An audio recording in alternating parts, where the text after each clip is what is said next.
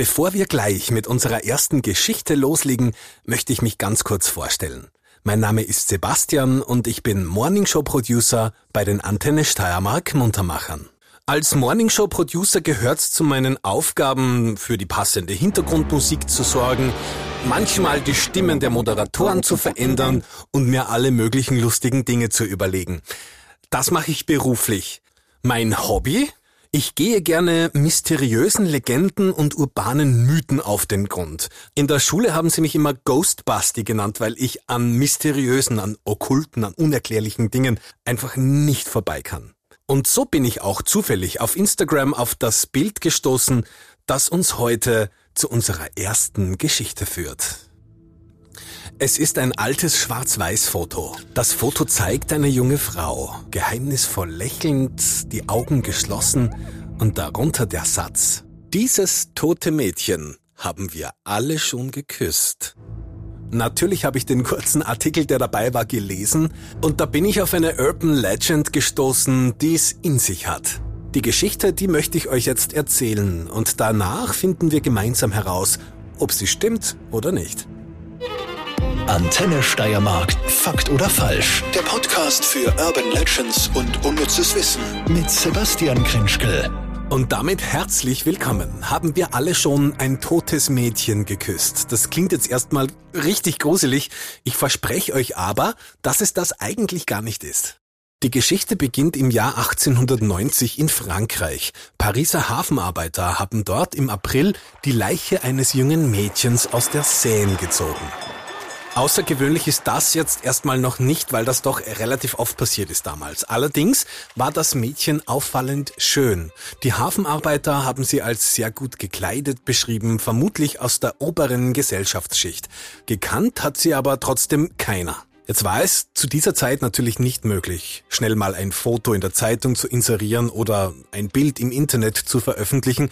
Man hat eine ganz andere Methode gehabt, um unbekannte Leichen zu identifizieren. Sie sind öffentlich ausgestellt worden. Klingt für uns makaber, war damals aber völlig normal. Selbstverständlich hat man die jetzt nicht einfach auf den Dorfplatz gelegt oder so. Dafür gab es, wie wir sie heute noch nennen, die Leichenschauhäuser. Jeder, der einen Angehörigen oder einen Bekannten vermisst hat, ist in ein solches Leichenschauhaus gegangen und hat sich dort die noch nicht identifizierten Toten durch eine große Glasscheibe, also wortwörtlich in der Auslage liegend, anschauen können. Und auch unser unbekanntes Mädchen aus der Seine hat man jetzt in so eine Auslage hineingelegt. Aber es ist niemand gekommen, der sie hätte identifizieren können. Ich habe vorhin schon gesagt, dass das Mädchen auffallend hübsch war und jetzt wird's noch ein bisschen makaberer. Einem Angestellten des Leichenschauhauses nämlich hat das Gesicht unseres Mädchens so gut gefallen, dass er es sich mit nach Hause nehmen wollte. Zu diesem Zweck hat er eine sogenannte Totenmaske anfertigen lassen. Bei so einer Totenmaske, manchmal sieht man das ja im Museum oder so, macht man zunächst einen Abdruck vom Gesicht der verstorbenen Person, in der Regel mit Gips. Sobald der Abdruck ausgehärtet ist, wird dieser wieder mit Gips aufgefüllt. Übrig bleibt ein perfektes Abbild vom Gesicht des oder der Toten. Und das Abbild unserer Unbekannten aus der Seine hat sich der Angestellte des Leichenschauhauses jetzt mit nach Hause genommen. Und nicht nur das. Er hat auch damit begonnen, Kopien dieser Totenmaske herzustellen. Und diese Kopien haben reißenden Absatz gefunden. Überall in Paris sind diese Totenmasken nach und nach aufgetaucht. Zuerst in den Ateliers der Künstler und Wohnungen der Bohemiens, später dann überall in Frankreich und weit über die Grenzen des Landes hinaus. Das geheimnisvolle Lächeln hat Künstler zu Theaterstücken, Gedichten, Romanen und Gemälden inspiriert. Ein richtiger Kult ist um die Unbekannte aus der Seine entstanden. Das Mädchen, von dem niemand etwas gewusst hat, weder Namen noch Herkunft noch sonst was, ist so im Frankreich des späten 19., frühen 20. Jahrhunderts zu einer richtigen Berühmtheit geworden. Heute ist dieser Hype natürlich längst schon wieder abgeflaut und trotzdem sieht man bis heute in manchen Wohnzimmer, Schlafzimmer oder in mancher Küche die Totenmaske von der Unbekannten aus der Seine.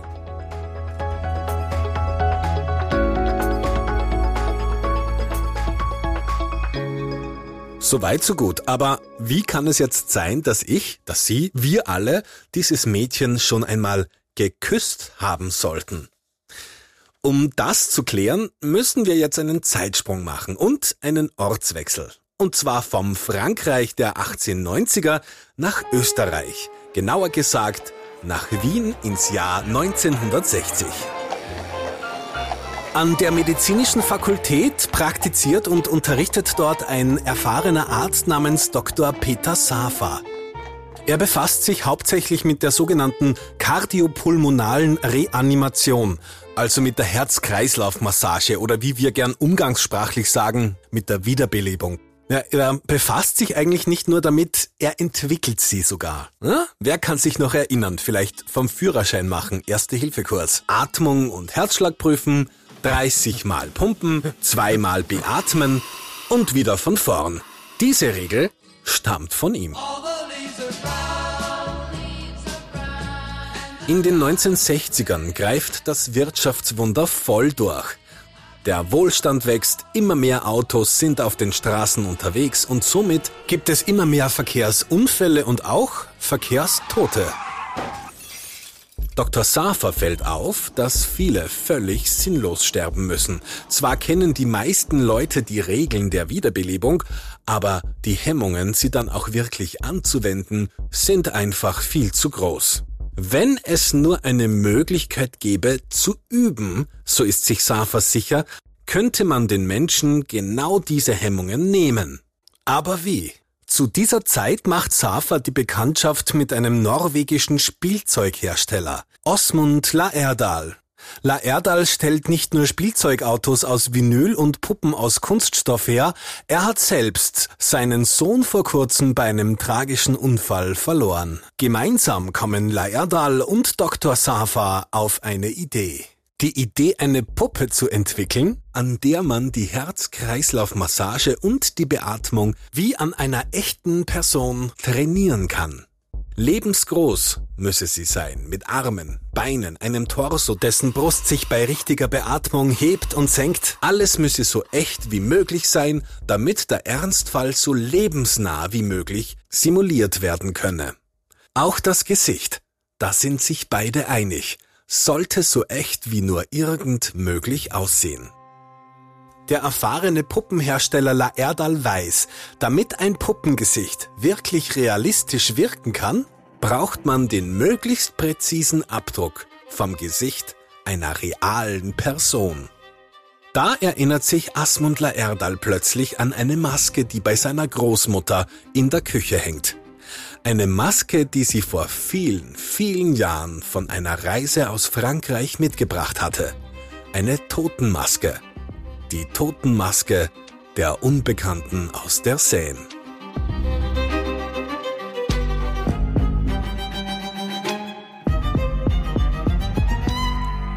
La Erdal verwendet die Totenmaske als Vorlage für das Gesicht der von ihm und Dr. Safer entwickelten Puppe. Und die wird ein voller Erfolg. Ein Meilenstein der Medizin- und Erste-Hilfe-Ausbildung. Der zu diesem Zeitpunkt mittlerweile in den USA lebende Dr. Safa tauft die Puppe Rescue Annie. Ein Name, den sie noch heute trägt. Und von den USA aus tritt Rescue Annie ihren Siegeszug an. Bis heute üben alle Führerscheinneulinge die Wiederbelebung von Verkehrsopfern ausschließlich an genau dieser Puppe. Ärzte und Sanitäter nennen sie die meistgeküsste Puppe der Welt. Immer noch wird sie auf dieselbe Art und Weise hergestellt. Und bis heute verwendet man für das Gesicht von Rescue Annie denselben Rohling, den auch Laerdal für seinen Prototypen verwendet hat. Jeder, der schon mal einen Erste-Hilfe-Kurs besucht hat, jeder, der einen Führerschein hat und jeder, der die Ersthelfermaßnahmen in der Schule an dieser Puppe trainiert hat, hat seine Lippen auf jene des Mädchens gelegt, das Hafenarbeiter im April 1890 aus der Seine gezogen haben. Und somit hat jeder von uns schon einmal ein totes Mädchen geküsst. Diese Urban Legend ist tatsächlich Fakt. Antenne Steiermark. Fakt oder falsch? Der Podcast für Urban Legends und unnützes Wissen mit Sebastian Krinschkel.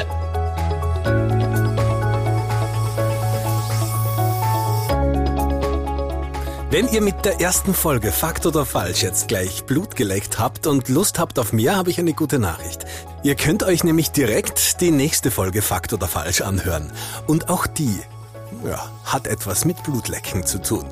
Also viel Spaß damit. Euer Sebastian Grinschkel.